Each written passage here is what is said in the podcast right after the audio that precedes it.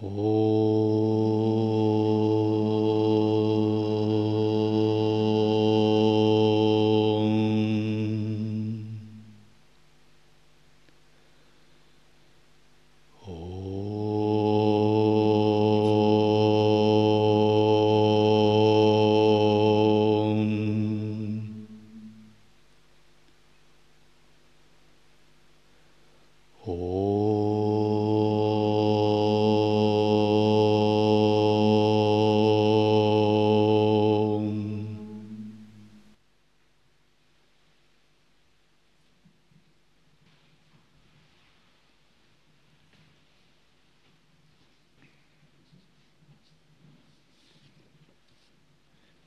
мы продолжаем учение о усмирении ума. Учение усмирения ума, его другое название – пропати-йога, то есть э, йога отбрасывания себя, отбрасывания эго, или бхрития чара, принцип э, сострадания и любви – Я думаю, в 2009 году мы начнем все-таки печатать э, канон 108 упадешь, учение 108 упадешь, в котором как раз и содержится это учение. Почему нам надо усмирять ум? Потому что если мы имеем усмиренный ум, то мы обретаем различные благоприятные качества. То есть Несмотря на то, что мы стараемся отсечь эгоизм, это в первую очередь необходимо нам, а не другим. И такие благоприятные качества очень важны для освобождения. Если же наш ум не усмирен, это источник будущих страданий, и это хорошо следует понять. Пропатти Упадеша – Учение об усмирении ума. Аватхута сказал, «Выслужай же, ученик, наставление по превосходной пропатти йоги, устраняющей миллион заблуждений и прямо ведущей к освобождению. Тот, кто ее практикует, может достичь истинного просветления, даже не медитируя и не занимаясь пранаямой – Ибо что толку усердно делать пранаяму, если эго не усмирено? Пойми, эгоистичный ум, привязанный к себе, корень всех проблем и главный источник страданий, крепко привязывающий к колесу сансары. А потому, не мешкая, следует усмирить этого самого большого злого духа, эго – словно взбесившийся слон, словно разъяренный тигр. Этот злой демон приносит много страданий. Когда же он усмиряется, он подобен драгоценному волшебному камню богов, приносящему великие блага, счастье и свободу. Усмиренный ум подобен превосходному, скромному и преданному министру, приносящему славу царю – процветание, мир и покой в государство, а не усмиренный, подобен втершемуся в доверие к царю, коварному и алчному министру-вору, приводящему все царство к упадку, смутам и раздорам. Итак, когда наш ум не усмирен, это в первую очередь вредит нам самим. Это вредит нашим будущим жизням, и, разумеется, это вредит и нашим нынешним жизням, но в особенности это вредит нашим будущим жизням. Например, есть какая-то ситуация, и ну, что-то произошло, и нас человек разгневал, или мы потеряли контроль над умом, и мы думаем, ну вот я сейчас этому человеку задам трепку, а, и сами позволяем разгневаться – мы думаем, он виноват, и значит, и мы должны гневаться. Но на самом деле больший вред мы приносим сами себе. И мы приносим вред именно своим будущим жизням. Потому что наш неусмиренный ум он создает различные отпечатки и притягивает различные ситуации. Часто, когда мы этого не понимаем, мы забываем о законах кармы, а о том, что есть в следующей жизни. Или мы забываем, зачем мы пришли в монастырь, зачем мы вступили в тха, на путь Дхармы. То есть сиюминутные текущие ситуации идут непрерывно, и как бы высшую цель так мы упускаем, если мы неопытные и забываем о вечности. И тогда наш неусмиренный ум продолжает, даже находясь в монастыре, в статусе послушника, монаха или ученика, все равно делать свое такое черное дело, создавать разные неправильные отпечатки, неправильное состояние. И, конечно, ничего хорошего из этого мы не получим в будущих жизнях, потому что неусмиренный ум приводит к различным кармическим последствиям. И говорят так, есть такой термин мандабхагьях, неудачники, живут век Кали. И говорят, что люди, которые не умеют усмирять свой ум, это неудачники. И в Кали-югу живут сплошь такие люди. Все, все люди в Кали-югу неудачники. То есть их умы очень взбудоражены, обеспокоены желанием, эгоизмом, не усмирены. И удачливый не тот человек, кто имеет какую-то власть, положение или деньги, а тот, кто умеет усмирять свой ум. И усмирять свой ум очень важно, поскольку поток сознания переносится из одного тела в другую жизнь. И от того, насколько он усмирен, зависят результаты. И поскольку поток сознания путешествует из одного тела в другое, существует непостоянство. Есть такая бенгальская поговорка «Сухой навоз горит, а свежий смеется». «Гори, гори, меня-то, мне-то огонь не страшен». И часто люди, они уподобляются такому свежему навозу. То есть, когда они видят, что кто-то другой – оставляет тело, что где-то работает непостоянство, они это не думают о себе. Они подобны такому навозу, думая, гори, гори, а мне-то огонь не страшен. Но на самом деле огонь непостоянства, он обжигает всех. И сухой навоз сгорает, а свежий навоз подсыхает и годится для того, чтобы его бросили в печь в огонь. И однажды Юдхиштхиру спросили, что есть самое удивительное – и Юдхиштхира сказал, что все люди видят непостоянство, но никто не понимает, что это непостоянство коснется его.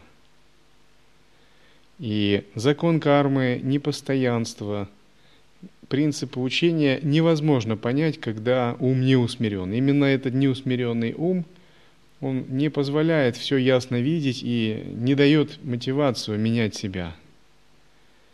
А ведь учение мы должны проявить в жизни. Оно должно проявиться в нашей жизни и повлиять на наше отношение к жизни, на нашу мотивацию.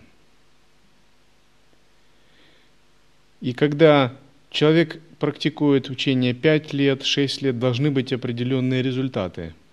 Может быть, не обязательно это результаты тхьяны или самадхи или непрерывное сознание, но результаты по усмирению ума должны быть точно – и очень прискорбно, допустим, видеть, если человек практикует 5-6 лет, а его ум еще по-прежнему также не усмирен.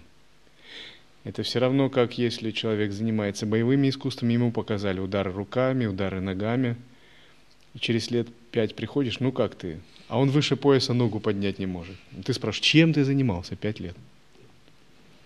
А он не знает, как делать прямой удар рукой и путает ноги. Так нельзя. То есть учение должно реально проявляться. Оно должно именно как усмирение ума проявляться. Бывают трудности во владении медитацией или в пранами. Но вот чтобы усмирять ум, трудностей нет никаких, кроме того, что надо просто его усмирять. Поскольку людям с неусмиренным умом путь в высшие миры ну, закрыт по определению – поскольку боги – существа такие очень щепетильные, ревнивые, как бы.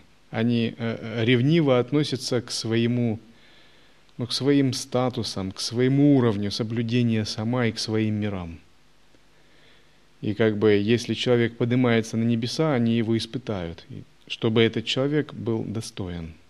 А если человек недостоин, ему эти врата закрыты. Если в мире людей есть компромиссы, и они сплошь и рядом компромиссы, то в мире богов компромиссов нет.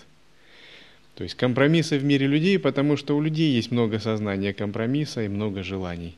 Но у богов-то нет компромиссов, нет желаний и нет эго, так как у людей. Поэтому и компромиссов тоже нет. И поэтому путь в высшие миры закрыт существам с неусмиренным умом. Только усмирение ума позволяет попасть в чистую страну, в сваргалоку. О Махарлоке мы вообще не говорим. Это полная трансформация, как и в более высшие миры. И однажды Вишвамитра пришел к Дашарадхи, а тот его спрашивает, «Сопутствует ли тебе успех в твоих стараниях одержать победу над рождением и смертью, о мудрец. Наша практика – это непрерывное старание одержать победу над рождением и смертью.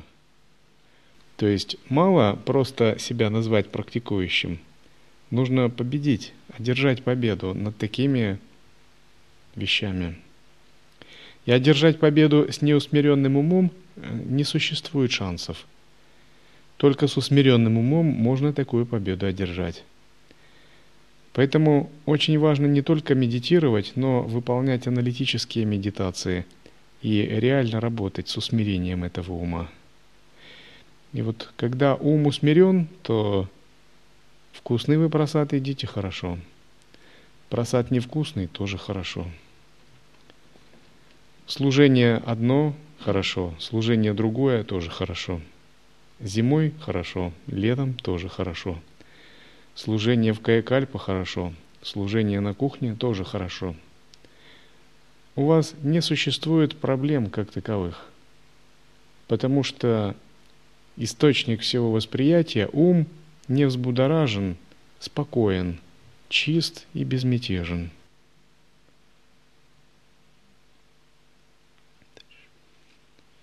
Йог, усмиривший свой эгоистичный ум, усмиряет всю Вселенную с демонами и богами. Тот же, кому не посчастливилось это сделать, зря растрачивает свое драгоценное рождение, даже если и называют себя садху, йогом или саньяси. Истинная садхана – отсечение эго. Истинная йога – усмирение себелюбивого ума – и один садху стал очень известен. И однажды его друг по мирской жизни решил узнать, каковы его возвышенные качества, проверить. И он пришел и спросил, и на что ты постоянно медитируешь? И садху ответил, я медитирую на смирении и на терпении. И этот друг затем снова через пять минут подошел и спросил, так на что ты все-таки медитируешь? Сказал, на смирении и на терпении. И он снова пришел, и уже друг так раздраженно сказал, я медитирую на смирении и на терпении. И когда он четвертый раз пришел, он сказал, ты болван, что, не понял, на чем я медитирую? И этот друг его сказал, ну теперь я точно понял. Я еще сомневался, поэтому и спрашивал, а теперь я уже понял, на чем ты медитируешь. А другой случай есть с Парамахамса Йоганандой.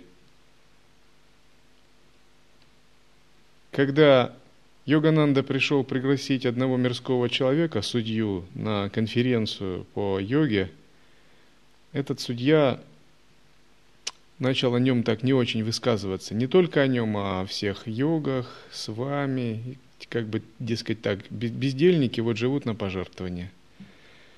Вот. А мы, мирские люди, еще их вынуждены обеспечивать. А Йогананда так посмотрел и сказал на него спокойно, ну, все равно вы придете на конференцию. Улыбнулся и ушел. И судья этот действительно пришел на конференцию, и когда он пришел на конференцию, он высказал дань уважения Йогананде и сказал, что его и принес извинения за свои неуважительные слова. Он сказал, что у него было желание испытать Йогананду, и он его испытал такими неприятными словами. И поскольку Йогананда совершенно не отреагировал на эти слова, он убедился, что тот действительно святой человек.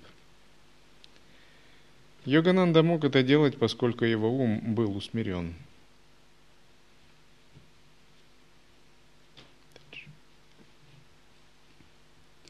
Истинная саньяса – оставление привязанности к себе.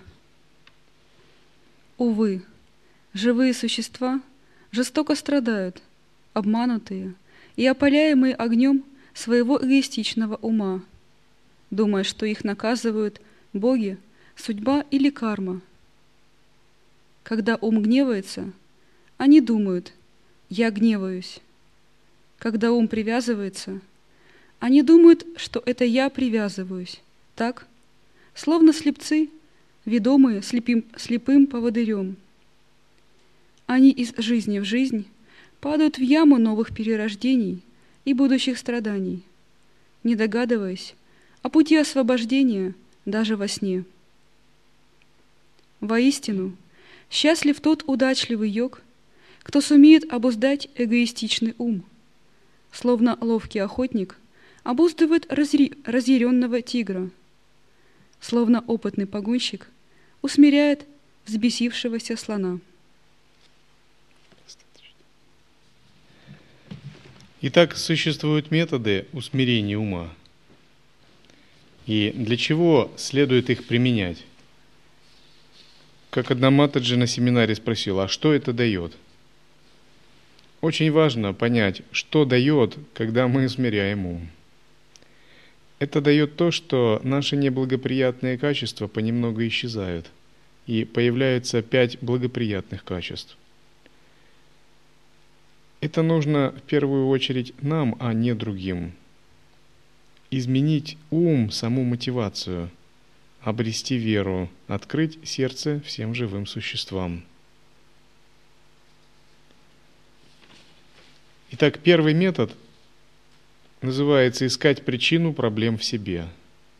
Когда что-либо у нас в жизни происходит не так, если наш ум не усмирен, мы пытаемся искать причину проблем во внешнем. Но это заблуждение, поскольку весь внешний мир есть отражение сознания, и мы переживаем потоки кармы, мы находимся в потоках кармы, и все, что не происходит – это непрерывная материализация цепочек причин и следствий. И когда такая материализация происходит, то материализуется только то, что уже есть как отпечатки в нашем сознании. И когда возникают какие-либо трудности, проблемы и страдания, следует сразу эту цепочку прослеживать до собственного состояния ума – Например, возникает какая-то ситуация, какая-либо нам не нравится. И тогда мы должны подумать, несомненно, причину эту создал я сам. И, возможно, в прошлом я совершал различные виды неблаговидных поступков, создавал дурные мысли.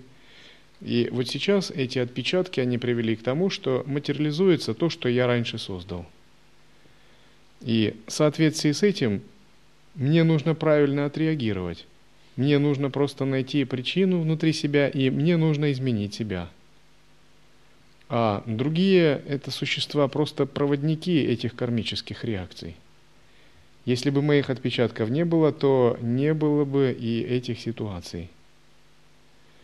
И когда мы ищем причину проблем в себе, мы начинаем заниматься самоисследованием и очищать себя. Таким образом ум усмиряется. А если же мы так не делаем, то возникает множество поводов для того, чтобы найти причину различных страданий или трудностей во внешнем мире. Например, вы сидите в ретрите, а кто-то шумит, и у вас возникает, развивается неприязнь к другому человеку.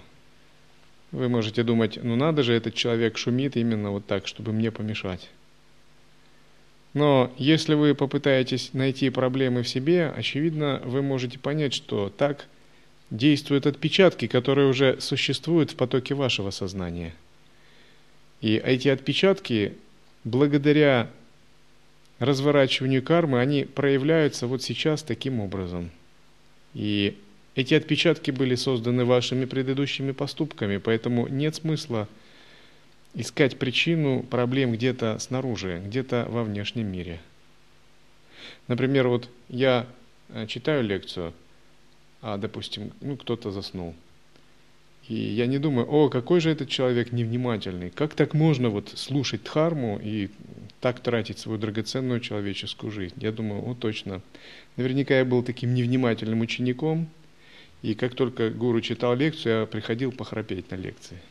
Все понятно, тут как бы отпечатки действуют, возврат происходит. Это все понятно, никаких претензий. И тогда мой ум всегда очень спокоен и радостен.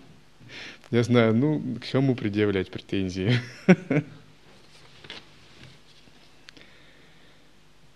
И следующий метод – это аналитическая медитация о прошлых жизнях. В аналитической медитации о прошлых жизнях вы именно сосредотачиваетесь на том, какие причины были порождены в потоке вашего сознания –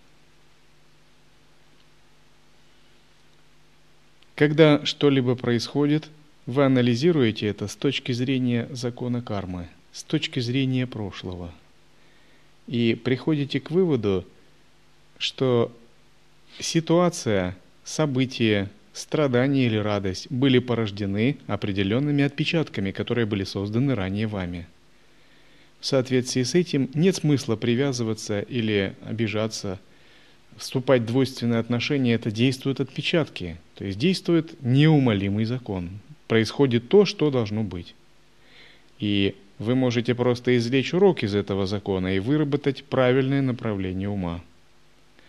Например, вы приходите на просад и обнаруживаете, что просада нет, про вас забыли накрыть, на вас забыли. И если вы не усмирили свой ум и не работаете с умом, вы можете подумать, вот эти повара, они обо мне совсем не думают. Они меня не уважают, совсем ни во что не стоят. Я целый день трудился на благо Санги. И вот, пожалуйста, посмотрите результат, как о тебе заботиться. Это же надо так делать служение скверно. И у вас может разыграться целая буря по этому поводу, особенно если элемент огня сильный и вы устали. Но если вы работаете со своим умом правильно, то вы такого не допустите в самом начале – вы сразу скажете, несомненно, очевидно, где-то я своровал просад, и может даже у монахов, поскольку это в монашестве происходит. Очевидно, где-то я кому-то не подал просад, и, пожалуйста, посмотри, видишь результат, вот он, возврат кармы на лицо. Если бы я не создал причин, и в потоке моего сознания не было таких отпечатков, я бы не получил это, потому что все другие имели просад сейчас, а я не имею. Чем я так отличился? Очевидно, у меня есть такие отпечатки. Я создал причины, которые неизбежно привели к следствию. Следствие созрели. И тогда из этой ситуации надо извлечь урок. И если в этой жизни я буду вести так же, то в следующей жизни мне придется снова столкнуться э, со следствиями тех причин, которые я порождаю сейчас – Третий метод усмирения. И когда вы так размышляете, конечно, весь ваш гнев и ваши эгоистичные страдания какие-то, они сразу же улетучиваются, потому что вы видите ситуацию под другим углом зрения.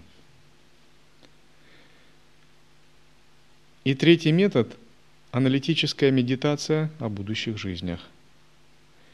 В этом методе вы размышляете не о прошлых причинах, а о будущих следствиях, которые создаются в результате жизни настоящей.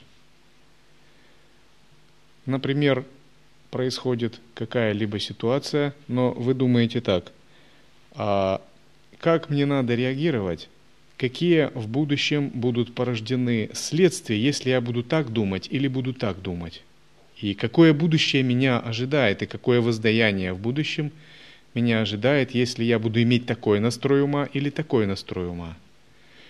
Например, у вас есть э, такое э, недовольное или рассерженное состояние.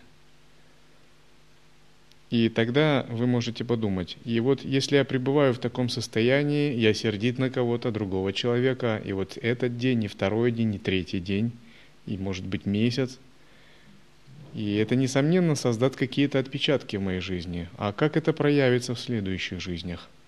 И насколько в моих будущих жизнях вот такое состояние принесет мне пользу? Может, такое состояние даже совсем неправильное, может, оно вообще не нужное. И поскольку из нынешней жизни мы можем как бы управлять будущими жизнями, и в нынешней жизни находятся точки управления следующими жизнями, то наши поступки сейчас, они действуют. Это как эффект бабочки. Вы что-то сделали сейчас, а это проявится через много жизней и повлияет на всю судьбу, сдвинет линию вашей судьбы в какую-то сторону. Каждый поступок, действие, состояние ума – это целый веер реальностей, которые открываются или закрываются. И когда вы так начинаете думать, вы озадачиваетесь. А чего я хочу в будущих жизнях? А вот эти мои нынешние гнев, эмоции неусмиренные, принесут ли они благо в следующих жизнях? Или такое состояние будет совершенно пагубно? И у вас появляется очень аккуратное отношение к своему мышлению и к поступкам, если вы медитируете о будущих жизнях, о тех причинах, которые сейчас создаются. Обычно люди не очень задумываются о будущем. И о будущих жизнях тоже. Будущие жизни не ясны, потому что прошлое тоже не ясны. И время сжато только до этой жизни. И уровень осознанности людей очень низок – у них примерно такая установка. Прожить бы эту жизнь, а дальше что видно будет. Будет, что будет. Но иметь такую установку, это означает обладать таким незрелым, детским сознанием. И когда ребенок играет в детском саду, он не заботится о том, куда ему устроиться на работу, о своем будущем. Он не стремится к какому-то развитию, его очень сильно захватывает нынешняя ситуация. Таким же образом, человек со слабым умом не понимает, что его ждут будущие жизни, что бы он ни делал и как бы он э, ни хотел. Эти, эти жизни уже существуют прямо сейчас в потоке его сознания, только они не актуализированы. И вот какой вариант их, его будущих жизней будет актуализирован – зависит от его нынешних поступков и особенно состояния ума, состояния сознания.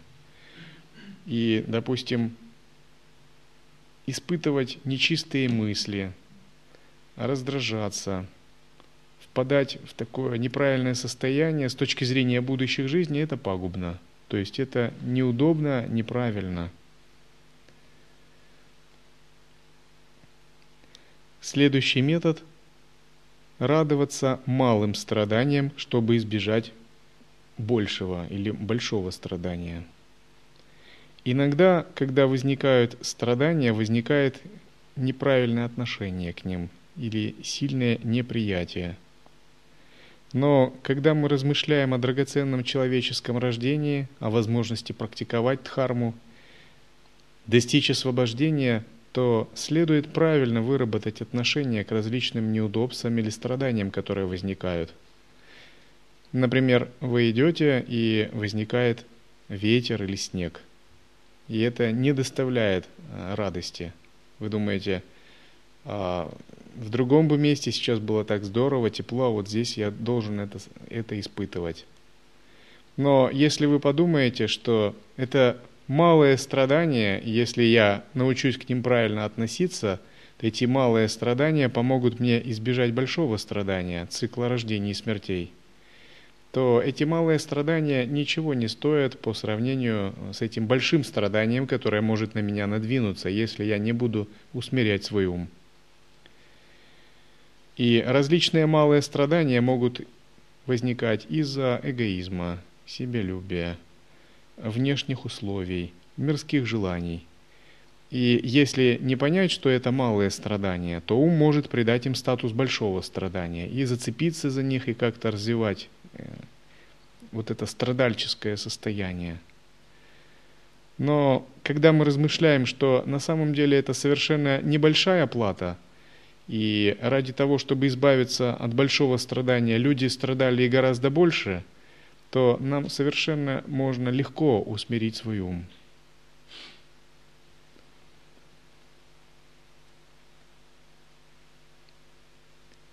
Пятый метод – пожертвование своего счастья ради других. Обычно неусмиренный ум – это не только гневающийся ум, возбужденный ум или нечистый, это прежде всего эгоистичный ум. Эгоцентричный, направленный на себя, то есть себялюбивый. И просто так, особенно в начале, просто вот санкальпой его не так уж легко и усмирить. И практика пожертвования своего счастья ради других – это мощное средство его усмирения. Здесь надо размышлять так. Другие живые существа имеют такие же желания, как и у меня. И у них сходная работа сознания, как и у меня – и когда мы находимся где-то в общих условиях, почему я должен давать себе предпочтение? Если уж придерживаться пути Адвайты, почему я должен давать предпочтение этому уму или этому телу? И если я попытаюсь свое счастье как-то жертвовать другим, то другие тоже будут включены в поток моего сознания. И тогда и мое сознание за счет этого тоже вырастет. Например, распределяют одежду, и вы думаете, вот этому человеку дали такую одежду, а мне дали не очень или не дали, или дали хуже. Это несправедливо. Но если вы будете наоборот думать, будете радоваться счастью другого, думая, ну, хорошо, что этому человеку дали то, что он хотел, то этот другой человек уже будет включен в поток вашего сознания – он будет как бы второй вашей частью. Вы станете шире на одного человека. А если будете думать о трех или о пяти, ваш ум станет шире на пять частей. И чем больше живых существ вы сможете включить и пожертвовать счастьем своего малого вот этого тела и эго, тем шире становится ваш ум. И с этим методом связан другой метод – он называется обмен себя с другими. Например, когда вы медитируете, и кто-то открывает окно, и такому человеку жарко, а вам наоборот холодно. И у вас возникает естественная реакция. Ну, что он неправильно делает, почему он так делает. Но если вы станете на его место, вы увидите, что у него другое совершенно отношение – и вы должны подумать, а почему я должен отдавать предпочтение вот такому своему узкому взгляду, меня, моего эгоцентричного ума? Если я стану на место другого человека, то, возможно, у него вот такое видение. И почему бы не обменять себя с другим и не сделать так, чтобы ему было хорошо? И вот тот, кто привязан к своему эго, для него это очень неудобная практика. И он может почувствовать сразу такое замешательство от такой практики. Потому что это точно, это никак не питает эго.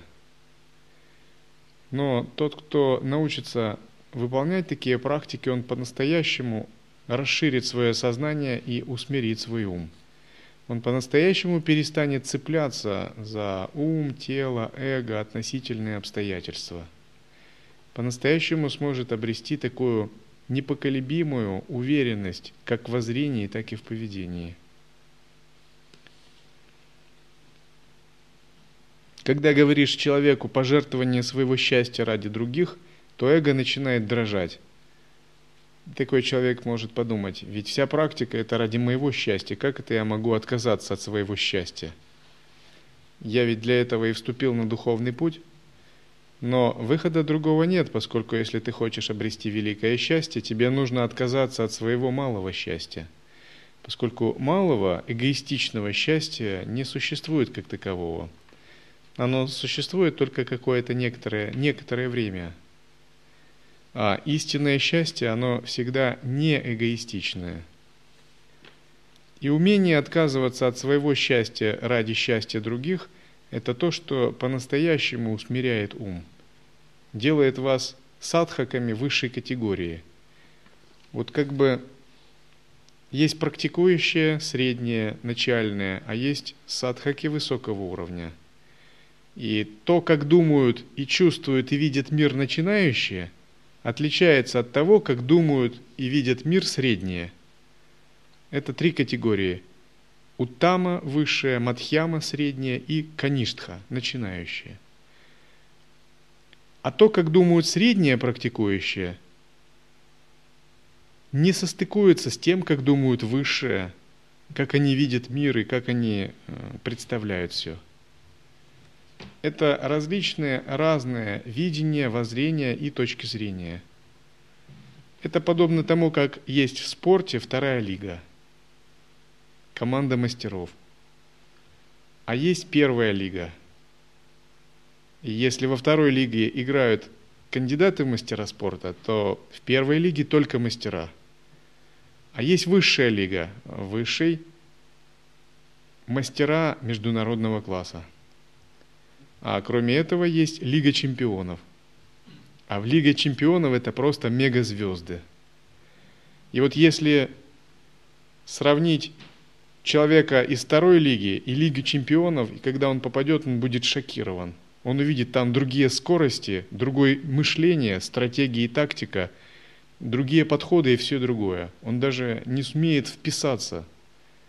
Он будет просто не успевать за скоростями и менталитетом тех, кто играет в Лиге чемпионов. Очень большое отличие. Таким же образом и в духовной жизни. Если вы хотите попасть в высшую лигу и в Лигу чемпионов, следует пересматривать мотивацию своего ума, научиться выработать, иметь совершенно другое воззрение. Вот не то детское, которое есть, связанное с эгоизмом, себялюбием. Оно годится, может быть, на уровне каништха от хикари, для начинающих. На уровне средних оно уже так, не совсем годится. А на уровне утама оно совсем не годится. И смена эгоцентричной установки на пожертвование своего счастья ради других, обмен себя с другими, это то, что пропускает вас в высшую лигу Дхармы. То, что является таким пропуском. Следующий метод – благодарение, как в хороших, так и неблагоприятных ситуациях. Этот метод связан с чистым видением – когда, когда вы попадаете в какую-либо ситуацию, и если эти ситуации вам не очень нравятся, вы благодарите их вместо того, чтобы жаловаться, обижаться и так далее. То есть обида – это состояние как таковое показывает, что человек не работает со своим умом. И вот когда говорят, «А, вот этот человек там обиделся, я думаю, да нет, он не обиделся, он с умом не работает. Если он работает с умом, такого невероятно, чтобы такое было. Это невозможно, в принципе, для настоящего практика. Он может рассмеяться и так легко отнестись и сказать, какие проблемы. А если у него нет, и если он обижается, значит он просто не работает с умом, значит он не понял учения. Потому что э, в высшей лиге духовной практики у Тама Адхикари себе такого позволить не может. То есть обида это как ну, гол пропустить, вот так как э, отдать ферзя, может быть, в шахматах. Это значит, э, ты зевнул, зевнул хорошо, и главную фигуру у тебя съели. И благодарение означает, что вы благодарите в любых ситуациях, позитивно настроены к любым ситуациям. Например, вы приходите снова в столовую, и вам дают холодный просад – и что вы должны делать? Вы думаете, вы должны пойти на кухню и закатить скандал повару? Да ничего подобного. Это укажет на то, что вы из низшей духовной лиги, что вы каништха, что вы не контролируете ум, не работаете с его усмирением. И вы должны подумать так. О, несомненно, Напурна Ашам и повара, я им очень благодарен за то, что они тренируют мой ум в отсечении непривязанности в едином вкусе – Несомненно, созрела дурная карма, накопленная в моих прошлых жизнях. Возможно, я монахом жертвовал холодный просад. Я не про себя говорю, мне как раз дают всегда теплый и вкусный просад. Я говорю про вас, может быть. Потому что тогда повара завтра начнут беспокоиться.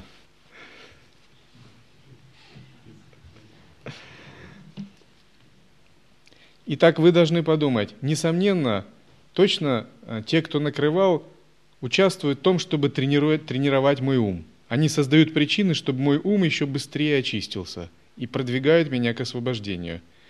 Несомненно, это какие-то благоприятные причины, потому что благодаря им мой ум укрепится и станет на шаг ближе к освобождениям. Как таким людям не испытать благодарность? Неважно, что это через такую ситуацию проявляется, все равно ведь это тренировка. Они как какие-то мои такие учителя неосознанные. Разве не следует их поблагодарить за это? Может быть, моя привязанность и мой не, не единый вкус долгое бы время еще был – и когда такое происходит, вы искренне испытываете благодарность. То есть это не такое лицемерное, шутливое благодарение, а это такое настоящее благодарение, искреннее. Или когда вы слышите какие-то упреки в свой адрес, и вместо того, чтобы выяснять отношения, впадать в какое-то обиженное состояние, вы думаете, несомненно, эти люди заботятся о том, чтобы очищать меня от клеш и от эгоизма, и от своей гордыни непомерной. Как можно таких людей не благодарить? Не благодарить?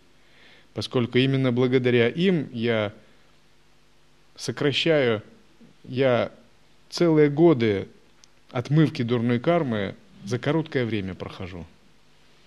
И вот с таким благодарным сознанием вы всегда будете находиться в благоприятном состоянии ума.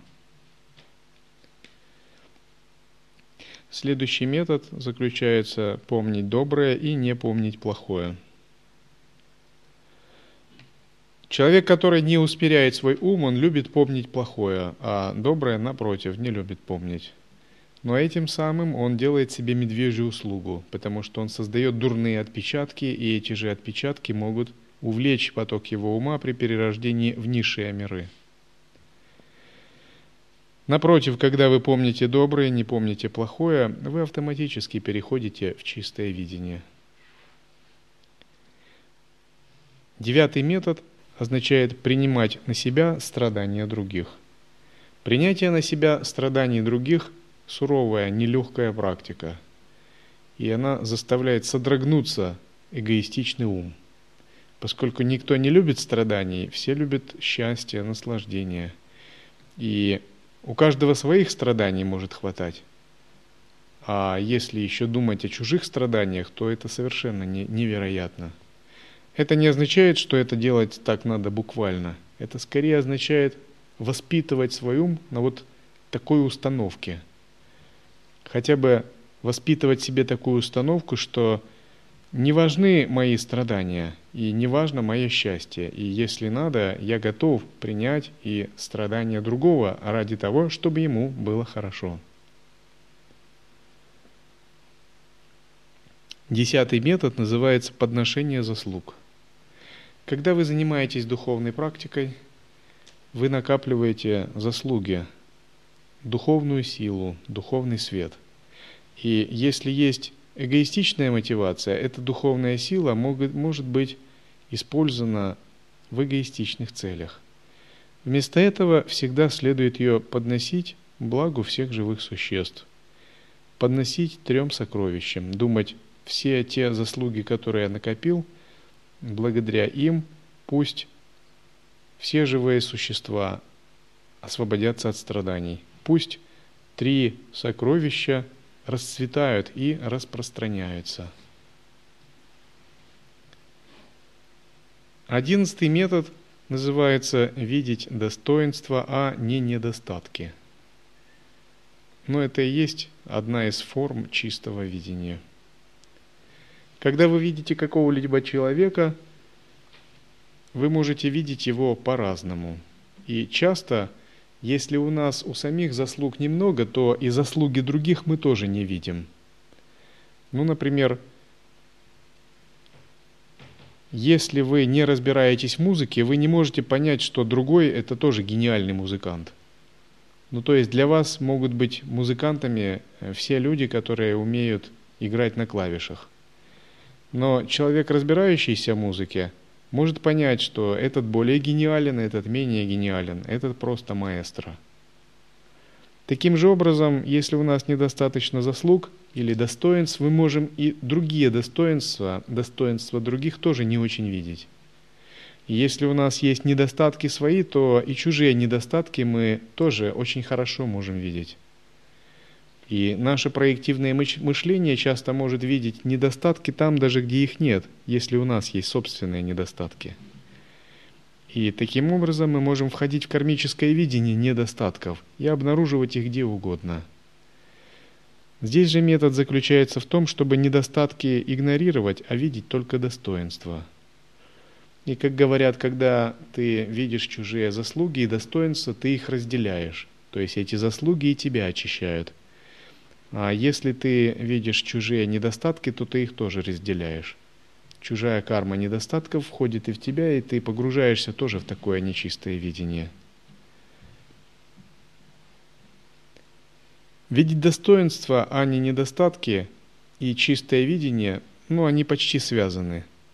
Просто чистое видение – это более тотальная практика – но часто бывает, человек не совсем понимает, как применять чистое видение, то начинать надо с этого. Просто попытаться увидеть достоинство – это открывает путь к чистому видению, а недостатки проигнорировать. Например, я рядом с вами есть какой-то человек. Вы можете подумать, да, вот это тугодум. Он еще и опаздывает, и ужас, как он ходит, у него такая походка. Он еще надеется на практику. Но если вы присмотритесь, вы обнаружите какие-то достоинства, которые, несомненно, у него есть. Может быть, он превосходно разбирается э, в компьютерной технике. Или может быть, у него сильная вера. И даже его качество может быть лучше, чем у вас в, этой, в этом ракурсе. Или, может быть, у него много смирения, он не пустословит. То есть вы обязательно в нем найдете хотя бы одно достоинство – и тогда надо сосредоточиться на этом достоинстве и спроецировать его на всего человека, что человек целиком как бы состоит из этого достоинства. Когда вы так будете размышлять, вы увидите, что человек состоит действительно из позитивного качества, а его недостатки не важны, не концентрироваться на них. И двенадцатый метод – это чистое видение – в чистом видении мы целиком сразу же пытаемся войти в сакральные измерения мандалы. Есть практика, когда мы медитируем на чистую страну и соединяем расположение чистой страны и реальный мир. Определяем восток, восточные врата, гору Меру, затем определяемся по другим сторонам света и примерно определяемся, где мы находимся. И когда мы в какую-то сторону идем – мы примерно знаем, а, мы идем в сторону, допустим, Хиранипура, или мы идем в сторону горы, горы Меры. И вспоминаем расположение чистой страны и проективно как бы визуализируем, что сейчас здесь должно находиться. А когда встречаем живых существ, воспринимаем их как божеств. А когда происходят какие-то ситуации, воспринимаем их как лилы. Когда слышим мирные или гневные слова, воспринимаем их как благословение, как мантры. Итак, следующие методы я только перечислю, а рассматривать мы их будем позже. Это семеричный способ наблюдения, саптачара, приятие трех видов и служение другим живым существам и ануграхи. Таковы 15 методов усмирения ума. Если вы их применяете, состояние вашего ума и мотивация обязательно будут реально в жизни меняться. И вы увидите, какую пользу вы приносите сами себе.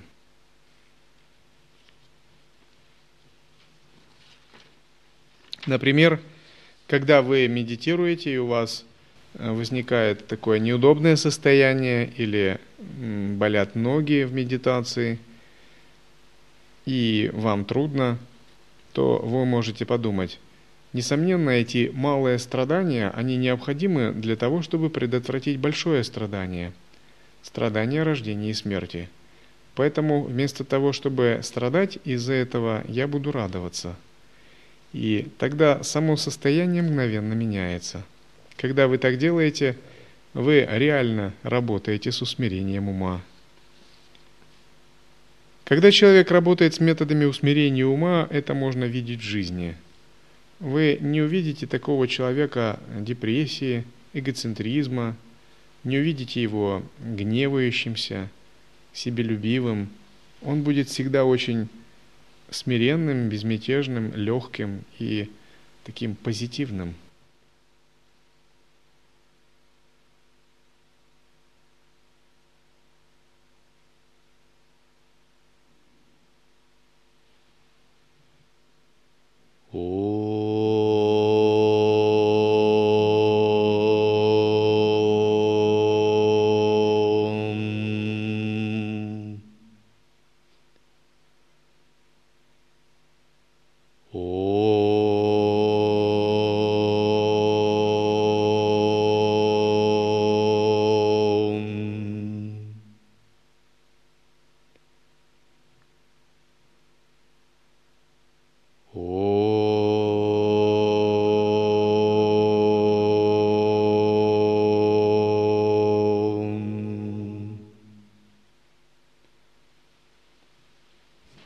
Возможности читать лекции по учению примерно колеблются от 3 до 5 часов. Но пока ваши возможности меньше. Поэтому я читаю 45 час. Но даже такое короткое время, если у вас есть правильная мотивация, вы сможете впитывать учение, чтобы руководствоваться им в жизни. Когда учением руководствуются в жизни, это самое прекрасное видеть для учителя –